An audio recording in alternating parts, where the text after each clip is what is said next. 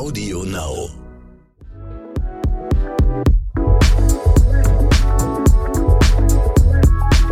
Herzfarben mit Brick Schaumburg und Lorraine Rahe.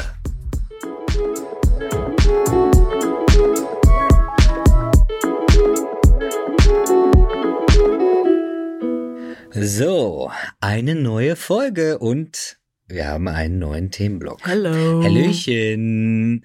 Also, äh, wir sind's wieder, äh, Brix und äh, Lorraine. Na? Na, wir freuen uns, denn äh, im besten Fall habt ihr alle äh, sechs Folgen äh, schon gehört.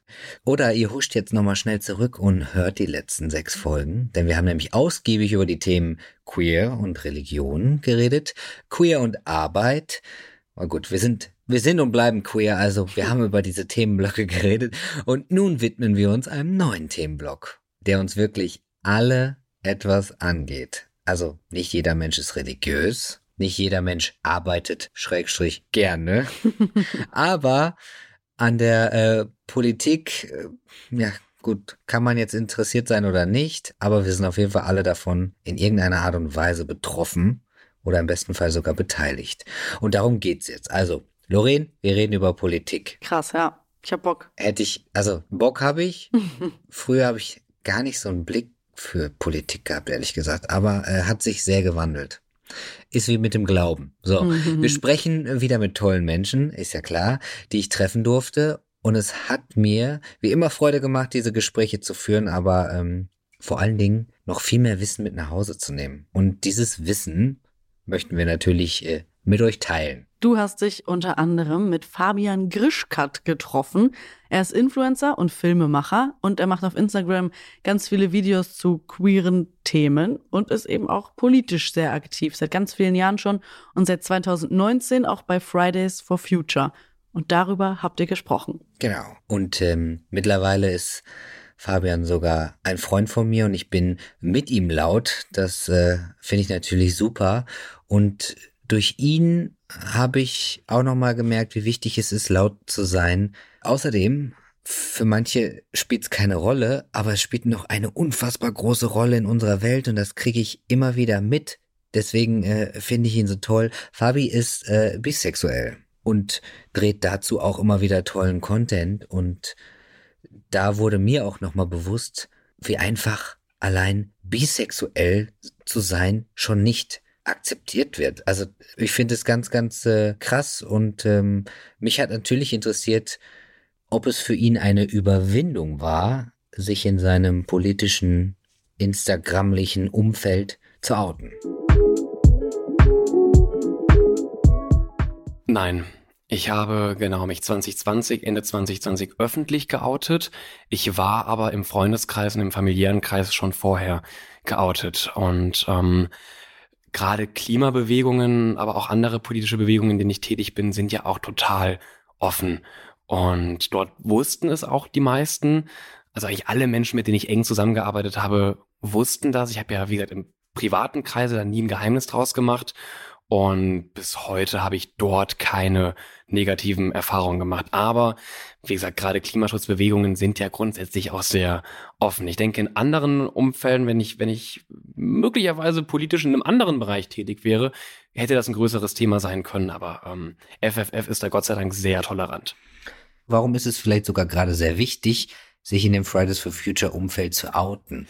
Fridays for Future hatte ein großes Problem und hat es nach wie vor noch. Das wurde anfangs relativ ignoriert und auch medial überhaupt nicht in den Fokus gestellt. Und zwar, dass Fridays for Future schon in gewissermaßen in vielen Teilen aus einer eher privilegierten Richtung gegründet wurde.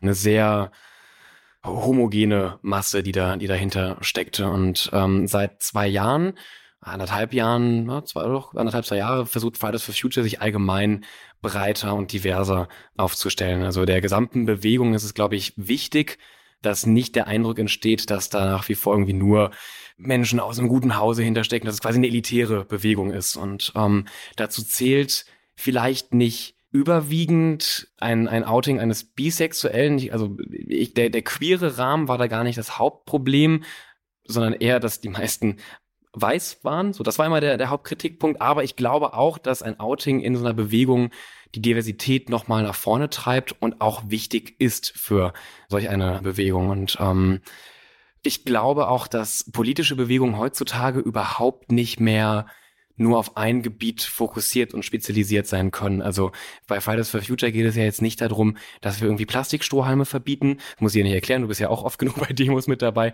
sondern ähm, vor allem, deswegen sagen wir auch immer Climate Justice, um eben ähm, Gerechtigkeit und darum, dass auch vor allem das, das Leben aller Menschen am Ende geschützt wird und auch jetzt schon der Fokus auf die Leben gesetzt wird, die jetzt schon akut unter der Klimakrise leiden. Und ich glaube, eine Bewegung, die diese Problematiken angeht, muss einfach breit aufgestellt sein und divers sein und da gehören dann auch Outings von queeren Menschen dazu. So. Ja, absolut.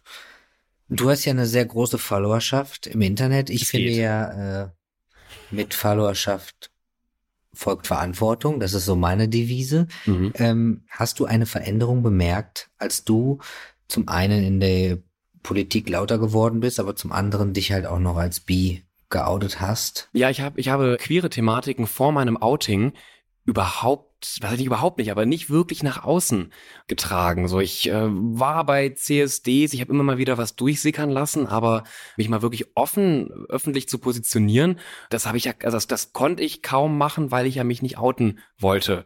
Also du kannst zu einem als, als Ungeouteter in der Öffentlichkeit auch nur zu einem gewissen Grade Grad dich für ein Thema einsetzen und, und dich dahinter klemmen, weil du ja immer aufpassen musst, dass du dich bei dieser Aktion nicht outest.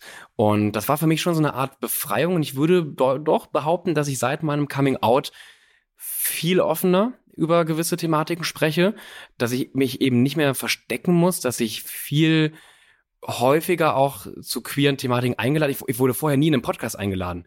Vor meinem Outing hätte ich niemals hier in diesem Podcast gesessen. Und wenn ich hier gesessen hätte, hätten wir die ganze Zeit darum drumherum sprechen müssen, dass ich mich eben auch zum Beispiel in Männer verlieben kann. Und das wollte ich irgendwann nicht mehr. Und deswegen stimmt schon, es hat sich vielleicht für mich persönlich gar nicht mal so viel geändert, weil ja mein Umfeld sowieso schon wusste, dass ich bisexuell bin und das auch gar nicht so ein großer Schritt für mich war, aber dass ich einfach in mehr Formaten offener darüber sprechen kann, dass ich selbst offener in meinen Formaten darüber sprechen kann. Das fand ich schon toll. Und das kam definitiv durch mein Outing. Ja. Du setzt dich ja unter anderem für äh, gendersensible Sprache ein. Ja. Was muss sich in der Politik in dieser Hinsicht noch verändern? Puh, einiges. Ich glaube, dass die Debatten rund um solche Fragen wie zum Beispiel Gendern, aber allgemein mehr Inklusivität der Geschlechter, dass die total falsch geführt werden. Auch irgendwie so ein bisschen leider sehr typisch deutsch, ähm, sehr stammtischmäßig, würde ich das mal ausdrücken. Und ähm, ich kann das in einem gewissen Grade auch verstehen, dass Menschen nicht direkt gendern möchten, dass sie sich vielleicht ein bisschen angegriffen fühlen, dass sie das Gefühl haben, okay, die Julian Reichelt nennt Menschen wie mich immer Wokies. Die Wokies aus Berlin, ähm, die Berlin-Mitte linken PolitikerInnen, die schon zehn Jahre weiter sind und die alle gendern, dass ich da Leute natürlich abgeschlagen finde. Das kann ich schon verstehen. Ich glaube, wir hätten von Anfang an diese ganze Gender-Debatte anders führen müssen, weil ich habe zum Beispiel mit meiner Oma da auch schon öfter drüber gesprochen, ähm, ich habe mit anderen Familienmitgliedern darüber gesprochen. Im Kern sind viele da gleicher Meinung. Also im, im Kern würde dir jeder sagen, natürlich will ich eine inklusive Sprache. In der Umsetzung scheitert es natürlich nachher. Und eben dieses Gefühl von, ich komme da nicht mehr her, jetzt gibt's schon Sternchen und Doppelpunkt und ich weiß gar nicht, was ich jetzt, was, was kann ich überhaupt noch sagen? Was darf man in diesem Land überhaupt noch sagen? Ähm, ich glaube, wir hätten da von Anfang an gerade ältere Generationen viel mehr abholen müssen. Auf der anderen Seite hätten aber eben auch irgendwie, ich will die Namen nicht nennen, aber gewisse Herrschaften in der Politik, vielleicht in eher konservativeren Parteien, auch von Anfang an nicht sofort blocken und dicht machen. Also ich glaube, wir hätten diese Debatte viel sanfter und einfacher führen können, dass wir jetzt an einem Punkt stehen würden, wo wir das so halbwegs schaffen, in der Gesellschaft zu integrieren, weil das schaffen wir ja gerade überhaupt nicht. Also sind wir mal ehrlich, wir beide gendern, aber da hört es ja auch schon auf. Berlin Mitte gendert, aber wenn ich bei mir in die Heimat fahre, auch vielleicht ein paar links interessiert, aber grundsätzlich gendert da keiner. Außer meine Nachbarn, in, wo, wo meine Eltern wohnen, die, die, die gendern alle. Und ich denke, die Herausforderung der nächsten Jahre, wenn es um genderneutrale und inklusive Sprache geht, ist es irgendwie zu schaffen, diese Debatte auf Augenhöhe zu bringen und sich da anzunähern, weil sonst kommen wir nicht weiter. Sonst gibt es weiterhin Menschen wie wir beide, die gendern und die das auch irgendwie als wichtig erachten und Menschen, denen das total auf die Nerven geht. Ich, ich finde, es ist einfach zu viel in letzter Zeit passiert. Es ist ein bisschen wie mit den Corona-Maßnahmen, wo einfach sich alles überschlagen hat. Es gab zu viel auf einmal und zu viele verschiedene Meinungen. Hm. Und das, was du gerade gesagt hast, nicht einen guten Weg. Wir müssen da vielleicht auch nochmal bei Null anfangen. So hart einem das vorkommt, aber ähm, nochmal erklären, also diese ich Und auch wir müssen ja. übrigens, also ich sage jetzt wir, weil mhm. ich uns alle damit meine, mhm. ab und zu ein bisschen mehr Geduld haben mhm. und auch ein bisschen mehr Slack geben, also mehr Credit geben für die Menschen, die es wirklich können wollen, ja. aber auch jetzt mittlerweile schon ein bisschen Angst haben und nicht nur sagen, was darf man noch sagen, sondern ich traue mich nicht mehr irgendwas zu sagen, weil es meistens doch falsch ist. Ja. Also ich kenne mich natürlich in der Trans-Welt besser aus als die Menschen, die damit noch keine Berührung hatten. Natürlich. Aber deswegen sind die ja nicht schlechter oder ich stempel die direkt ab als, ach, die, die wissen nichts, die sind doof. Die wollen vielleicht wissen. Mhm. Deswegen, äh, so wie du das sagst mit deiner Oma und so, wir müssen ein bisschen mehr reden, ein bisschen mehr aufklären und viele von denen wollen gar nicht so viele Fehler machen oder müssen einfach mal laut hören, Fehler machen ist okay, mhm. wenn man die nicht extra macht und wenn man die vielleicht sogar korrigieren möchte. Ja, was ich meine, wir müssen bei Null anfangen. Der Grund für diesen Wandel muss wieder deutlicher in den Vordergrund gestellt werden. Also warum gendern wir überhaupt? Ich habe vor zwei, zweieinhalb Jahren auch noch nicht gegendert. Also ich habe ja auch irgendwann erstmal damit angefangen. Und als ich das erste Mal davon gehört habe, auch als ich tatsächlich von, von, von Pronomen gehört habe, die ich vorher noch nie gehört habe, dachte ich mir erst so, ah, puh, warum? muss, muss ich das wirklich tun? Irgendwie habe ich auch in der Schule auch nicht so gelernt. Weiß ich nicht, ob das, ob das wirklich sinnvoll ist. Und als ich dann, und das meine ich mit Null Anfang, verstanden habe, okay, warum ergibt es durchaus Sinn, zum Beispiel auch Berufsgruppen zu gendern? Weil eben, wenn ich immer nur vom Arzt spreche und nicht auch von der Ärztin, sich natürlich mehr Männer, mehr Jungs dadurch angesprochen fühlen als Frauen.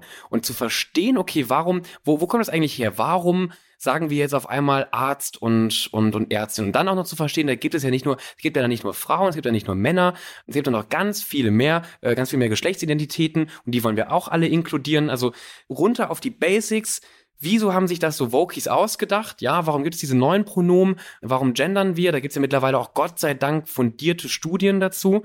Die muss man alle mal wieder auf den Tisch räumen, alle mal wieder präsentieren und dann ganz langsam anfangen, so, das ist der Grund, warum wir damit angefangen haben und das sind unsere Vorschläge, wir jetzt mal Schritt für Schritt dafür sorgen, dass eben diese Ungerechtigkeit der Geschlechter durch die Sprache zumindest versucht wird zu minimieren.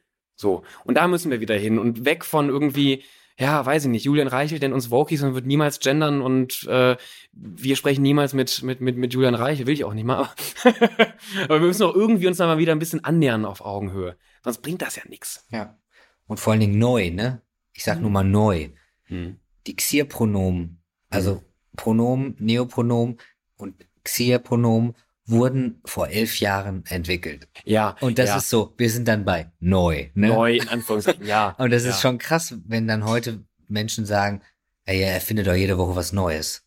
Ja. Wenn elf Jahre jede Woche ist, dann okay, lecco mio. Also schon mit befassen. Und das meine ich, wenn man das nochmal deutlich macht und wenn man sagt, das ist eben kein Trend, das ist nicht nur was, was irgendwie Berlin Mitte will. Wir versuchen, hier ist ja der Versuch, durch geschlechtsneutrale Sprache irgendwie auch ein bisschen eine Gesellschaft in einen diverseren Weg zu bringen. Ähm, ich glaube, dann packen mehr Leute mit an, wenn sie von Kern auf da abgeholt werden und so langsam verstehen, warum man das tut. Boah, das sind ganz viele spannende Themen, die ihr da angesprochen habt. Ich habe das damals auch mitbekommen, dass Fridays for Future teilweise als White Days for Future bezeichnet worden ist, weil ja eben überwiegend weiße Menschen dort vertreten sind. Ich habe es dann ehrlich gesagt nicht mehr so wirklich verfolgt, aber es freut mich auf jeden Fall zu hören, dass Fabian sagt, dass es mittlerweile in eine diversere Richtung geht. Noch spannender fand ich aber euren Talk übers Gendern auch so dieser Ansatz von Fabian, den fand ich sehr interessant, dass es einfach nochmal von Null angegangen werden sollte. Und ich finde die Idee gar nicht schlecht, ehrlich gesagt. Also ganz viele Menschen fühlen sich ja in ihrer Sprache beraubt und finden es verunstaltet, unser Sprechen. Aber wenn Kinder zum Beispiel einfach so aufwachsen, dann war es für sie ja nie anders. Also ich bin auch der Meinung, dass es einfach eine Gewöhnungssache ist. Und natürlich passiert es mir auch, wenn nicht sogar ständig, dass ich im Alltag mal nicht gender, weil es ist einfach noch so drin, aber ich merke es dann, und das ist ja auch das Wichtigste, ich mache das ja nicht mit Absicht. Und das ist, finde ich, letztendlich das, was zählt.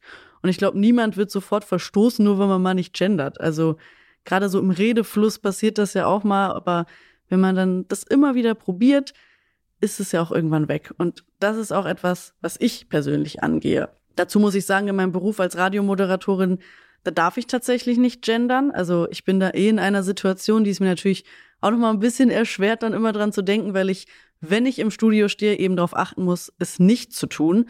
Aber auch andersrum ist es mir natürlich schon passiert, dass ich dann, als ich nicht gendern wollte, gegendert habe, weil ich eben schon darauf bedacht bin, mich daran zu gewöhnen. Aber Brix, du musst mir jetzt nochmal erklären und auch natürlich all unseren HörerInnen, welche Unterschiede gibt es eigentlich bei gendergerechter Schreibweise? Also, wie wir sprechen, das ist ja eigentlich immer gleich, aber es gibt ja ganz viele verschiedene Zeichen. Hast du da mal so diese Infos für uns?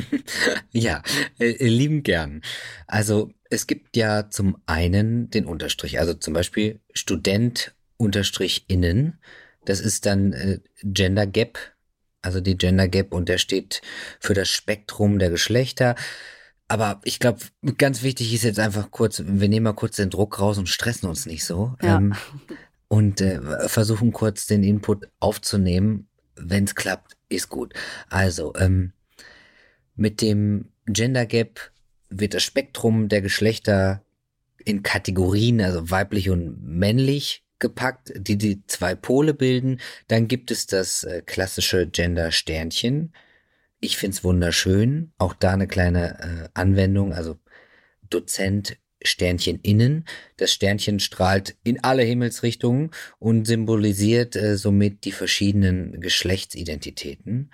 Ja, und zu guter Letzt natürlich dann äh, den Doppelpunkt.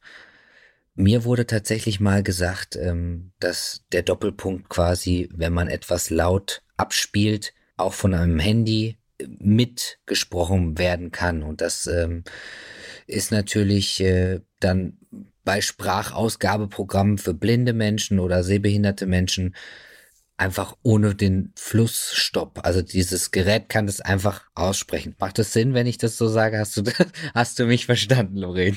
Ja, ich glaube, äh, also es, es macht dann so eine Pause, ne? Also genau, also es so gendert automatisch, ja. aber nicht, es wird nicht gestolpert. Also dieses, äh, ja. Ja, so. Und ich weiß jetzt, also wie du schon gesagt hast, sprechend sehen wir den Unterschied ja nicht. Nee. Das klingt immer gleich, ja.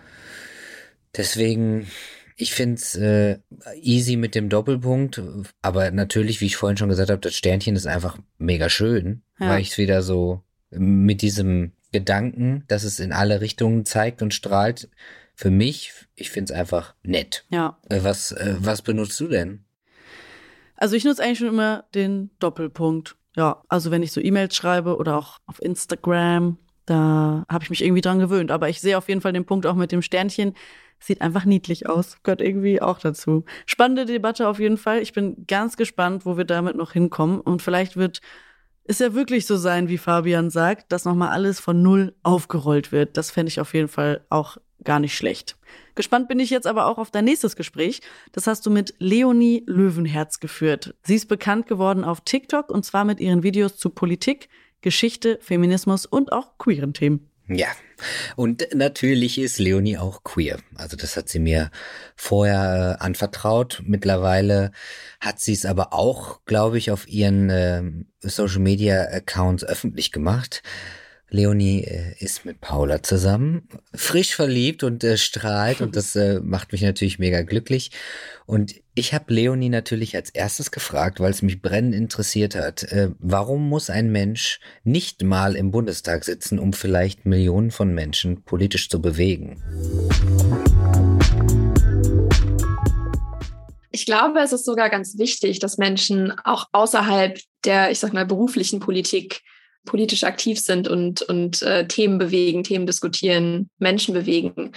Weil letztlich müssen ja, also es müssen betroffene Stimmen gehört werden, egal um welches Thema es geht. Und die sitzen nun mal leider noch nicht, hoffentlich noch nicht, ähm, sitzen sie ja leider nicht in den Parlamenten, sondern die sitzen ja aktuell, gerade auch der, der Corona-Situation geschuldet, vor den Smartphones und an den Bildschirmen. Und ja, da geht es einfach darum, die Menschen da zu erreichen, wo sie sind, ähm, sie da aufzuklären, wo sie sind und diese Diskussionen eben dazu führen, wo sie, ja, wo sie primär stattfinden. Du bist selbst queer. Was hat dich bewegt, in dieser Richtung laut zu werden? Ah, ähm, naja, ich glaube, wenn man selber queer ist, wenn man selber von dem Thema betroffen ist, dann entkommt man den ja leider auch negativen Aspekten dessen ja gar nicht. Also man entkommt ja der, der Diskriminierung nicht, die man erlebt. Daher ist da vielleicht auch irgendwie schon so ein so, ja, Grundinteresse da. Aber ich sehe halt auch, dass ich auch als queere Person, ich halt trotzdem eine weiße Person bin, die in einer sehr privilegierten Situation aufgewachsen ist, die ähm, ja trotz meines Geschlechts und meiner sexuellen Orientierung ganz viele Privilegien mit sich bringt. Und habe dann auch irgendwann sehr deutlich erkannt, dass ja ich auch irgendwo eine, eine moralische Verpflichtung habe, diese Privilegien dann eben auch für die Menschen zu nutzen, ähm, und mich diese sehr laute Stimme, die ich dadurch habe, dafür zu nutzen, mich für die laut zu machen, die diese Stimme eben nicht haben. Ja, den Satz sage ich auch immer wieder und ich merke es auch immer wieder, dass es der einzige Grund ist, was mich so richtig motiviert als Transmann, den man, die, die Worte sind nicht meine gewählten Worte, aber den man nichts mehr ansieht. Ich müsste ja nichts sagen. Ich bin einfach ein Mann. Ja, und das, ich meine, das Ding mit sowas ist ja auch immer, also die Dinge, die wir wissen, und die können wir ja nicht mehr nicht wissen. Und sowas, ich glaube, das war auch so der Weg, den ich in den, in den Aktivismus auch gefunden habe, war, dass ich im Studium schon, also ich äh, schließe gerade noch meinen Master in American Studies ab, auch da mit einem Fokus auf amerikanische Politik und, und Gender Studies. Und auch gerade durch Studium ähm, habe ich mich ja noch mal viel intensiver mit, mit Intersektionalität beschäftigt, mich viel intensiver mit ja mit verschiedenen Formen der Diskriminierung ähm, beschäftigt, gerade auch mit rassistischer Diskriminierung. Wie sind auch andere, also Members der, der LGBTQIA Plus Community, die nicht ich sind, von äh, intersektionaler Diskriminierung betroffen. Und wenn man diese Dinge einmal weiß, kann man sie halt nicht mehr nicht wissen. Also Ignoranz ist halt, ja, auf Englisch sagt man Ignorance is bliss. Also Ignoranz ist halt etwas, wenn das einmal weg ist, dann kriegt man das nicht mehr zurück. Man kann das nicht mehr einfach nicht sehen.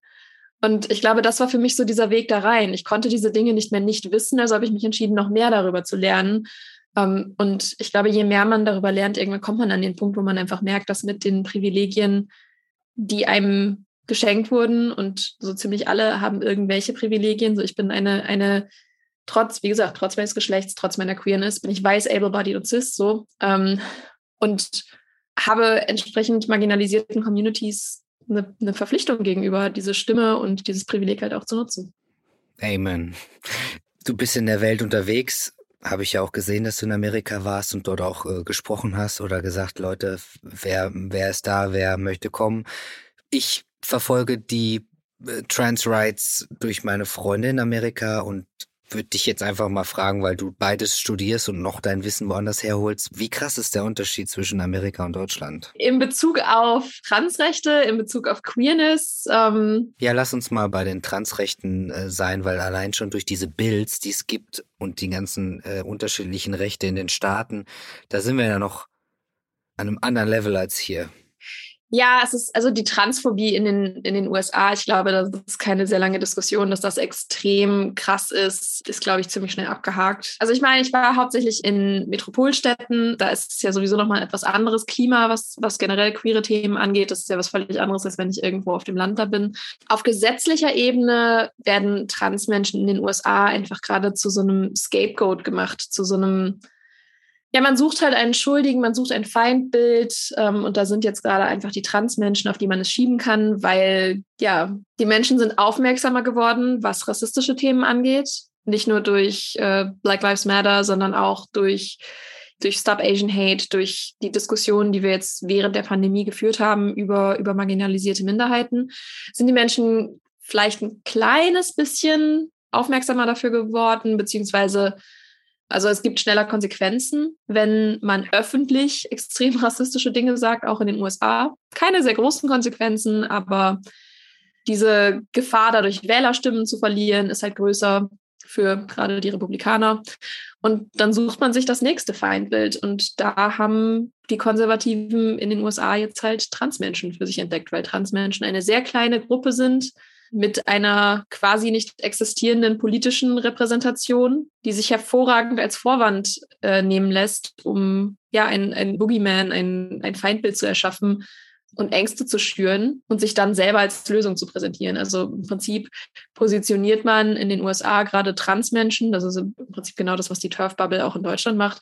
Man positioniert Transmenschen als Feindbild, völlig künstlich und ohne jegliche wissenschaftliche oder sonstige Basis und präsentiert sich dann selbst als Lösung oder als, als Retter vor diesem Feind. Das ist eine politische Transphobie, die gerade, die wir gerade in den USA sehen. Das ist das, was wir gerade in Florida sehen, was an sich schon gruselig genug ist, aber zusätzlich eben auch leider sehr reale Konsequenzen für vor allem Transjugendliche gerade hat. Ja.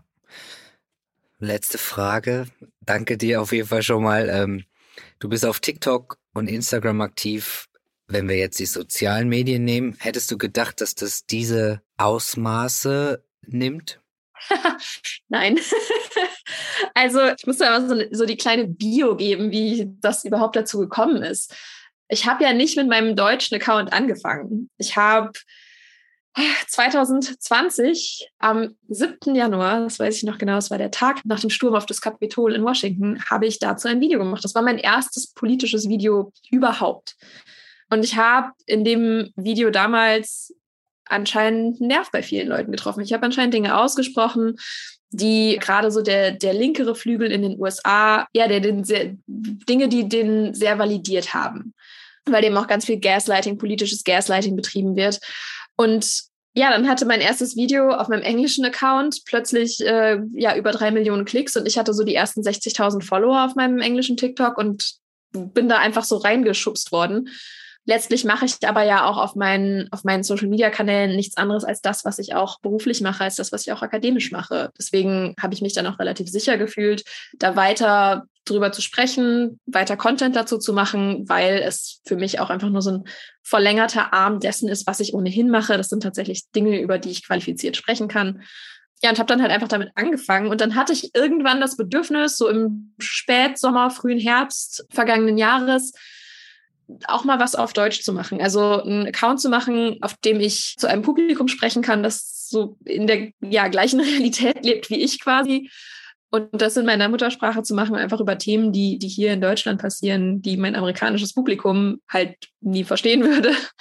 Oder ich erstmal viel detaillierter erklären müsste. Und so habe ich dann im, ich glaube, September, August, September vergangenen Jahres meinen deutschen Account angefangen und habe da erstmal relativ politischen Content auch gemacht, habe aber auch da gesagt, ich möchte mich da nicht so in eine Ecke drängen, wie ich das, wie ich das auf meinem englischen Account gemacht habe, sondern bin da als ganze Person unterwegs. Das heißt, da mache ich Geschichte und Politik und Feminismus, mache da aber auch mal queeren Content, poste auch mal irgendwie private Updates und bin einfach mehr ich als ganze Person, fühle mich damit sehr wohl. Und äh, da ich aufgrund dessen, wie der Algorithmus funktioniert, dann auch relativ schnell in die queere und feministische Bubble natürlich geraten bin, haben mir ganz viele gesagt, hey, wir haben zu wenig Leute in dieser deutschen Social Media Bubble, die das wirklich aus einer akademischen Perspektive angehen. Es ist gerade auf TikTok eher ein Meinungsaustausch, als dass da wirklich Positionen miteinander abgeglichen werden, als dass da tatsächlich ein wissenschaftlicher Austausch stattfindet. Und da hatten mich halt tatsächlich mehrere Leute darum gebeten, doch mal mehr zum Thema Feminismus, Queerfeminismus, queere Themen zu machen, eben aus der Perspektive, aus der ich das mache. Und ja, dem bin ich dann gerne nachgekommen und fühle mich auch immer wohler damit, das zu machen und meine eigene Queerness da dann auch ein bisschen mehr ins Zentrum zu stellen, als ich das sonst in meiner Arbeit tue. Ja, ich finde deine Videos mega lehrreich und man kann es oder Mensch kann es gut beiläufig äh, gucken und trotzdem was lernen du verteilst Wissen, aber du zwingst es ja keinem Menschen auf. Und ich glaube, das ist das Wichtigste, was Aufklärung, das bedeutet Aufklärung in meinen Augen. Menschen dürfen trotzdem unterschiedlich denken und ticken, aber man darf ja mehr Wissen haben als vorher. Ja, absolut. Ich finde auch, solange es ein respektvoller Austausch ist, bin ich sowieso immer bereit, mich mit anderen Positionen auseinanderzusetzen. Aber es muss halt eine gemeinsame Realität geben, die man akzeptiert. Also ich werde jetzt nicht anfangen, mit, mit transphoben Leuten, mit, mit äh, rassistischen Menschen darüber zu diskutieren, ob man bestimmten marginalisierten Gruppen die Menschlichkeit anerkennen oder aberkennen sollte. Ja.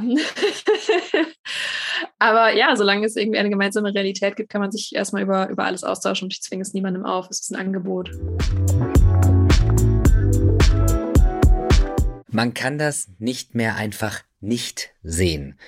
Äh, das finde ich eine mega gute Message, ähm, die Leonie da mir, uns mitgegeben hat die Augen zu verschließen ist einfach nicht mehr zeitgemäß. Absolut nicht. Und nicht mehr zeitgemäß, das passt auch wirklich zu den Bilds aus den USA, von denen ihr auch gesprochen habt. Also diese vielen verschiedenen Anti-LGBTQ-Plus-Gesetze, die in Kraft sind. Also es ist einfach nur unfassbar, dass es das im Jahr 2022 noch gibt. Unter anderem in Florida wurde Ende März das Don't Say Gay Gesetz verabschiedet, also sagt nicht schwul Gesetz. Bedeutet, der Unterricht über sexuelle Orientierung in Grundschulen ist dort verboten worden. Es ist verboten, Themen über sexuelle Orientierung mit in den Lehrplan aufzunehmen, aber Lehrerinnen dürfen darüber sprechen. Immerhin. Ich hoffe auf jeden Fall, dass sie das ordentlich nutzen und ausreizen. Aber noch mehr hoffe ich natürlich, dass dieses Gesetz wieder verschwindet, weil was soll das? Also unfassbar. Und noch ein anderes Beispiel, auch in Florida. Ihr merkt, sehr konservativer Staat. Dort dürfen Transmädchen nicht am Mädchenschulsport teilnehmen. Also das ist wirklich ein absoluter Schritt zurück. Immerhin sind die Proteste sehr, sehr groß und Leonie verbreitet ja auch viel Wissen dazu auf ihrem TikTok-Account und informiert uns alle. Ja, das stimmt. Leider Gottes hatte ich jetzt, äh, ich glaube heute, noch mehr schlechte Nachrichten auf Instagram gesehen. Also die Bilds werden immer radikaler und mittlerweile machen sich sogar die Eltern strafbar, die ihren Trans-Kids zu äh, Hormonblockern und Co. verhelfen. Und es kann sogar so weit gehen, dass den Eltern die Kinder weggenommen werden. Alter. Also äh, es ist lebensgefährlich auf jeden Fall, was da gerade passiert in Amerika. Da reden wir wirklich von kostbarer Lebenszeit äh, klauen und äh, na, brauchen wir nicht drüber reden, wie es ist oder wie es sein muss, wenn deine Eltern, die dich lieben, auch unterstützen und vom Staat es verboten wird oder du sogar noch von den dich unterstützenden Menschen weggenommen wirst. Also das ist unvorstellbar. Absolut. Und ähm, deswegen nochmal Danke an Leonie, die hat wirklich super krass tolle Videos, Aufklärvideos. Da müsst ihr unbedingt mal vorbeischauen. Ich habe sehr viel gelernt und äh, aber auch wieder in dieser Folge jetzt hier und das setzt mir sehr zu. Ich bin sehr dankbar dafür, dass ich meinen Weg gehen durfte und ich hoffe, dass das allen Menschen ermöglicht wird. Nächste Woche gibt es dann Folge 2, Themenblock Politik. Und äh, boah, ist schon Folge 8. Krass. Herzfarben Staffel 2, Folge 8. Wow, okay. Ich habe natürlich wieder ganz tolle Menschen getroffen, unter anderem Julia Monroe, die mit ihrer Expertise über geschlechtliche Vielfalt äh, zum Beispiel die Bundesregierung berät. Und da war ich eventuell auch im Bundestag. Und da habe ich sie getroffen. Also im Großen und Ganzen ist der Umgang hier im Bundestag so miteinander besser, als ich es gedacht hätte. Also ich muss auch sagen, dass hier eigentlich die meisten Leute so sehr respektvoll miteinander umgehen ähm, und es hier auch eigentlich eine große Offenheit dafür gab, dass jetzt der Bundestag bisschen ja jünger geworden ist, diverser geworden ist und das ist schon ganz cool. Aber das ist Nike Slavik, Bundestagsabgeordnete der Grünen. Und was da nach ihrem Aber kommt und was sie uns als stellvertretende Vorsitzende im Verkehrsausschuss zum Thema Queer zu erzählen hat, na, das hört ihr natürlich nächste Woche. Einschalten. Bis dann. Tschüss.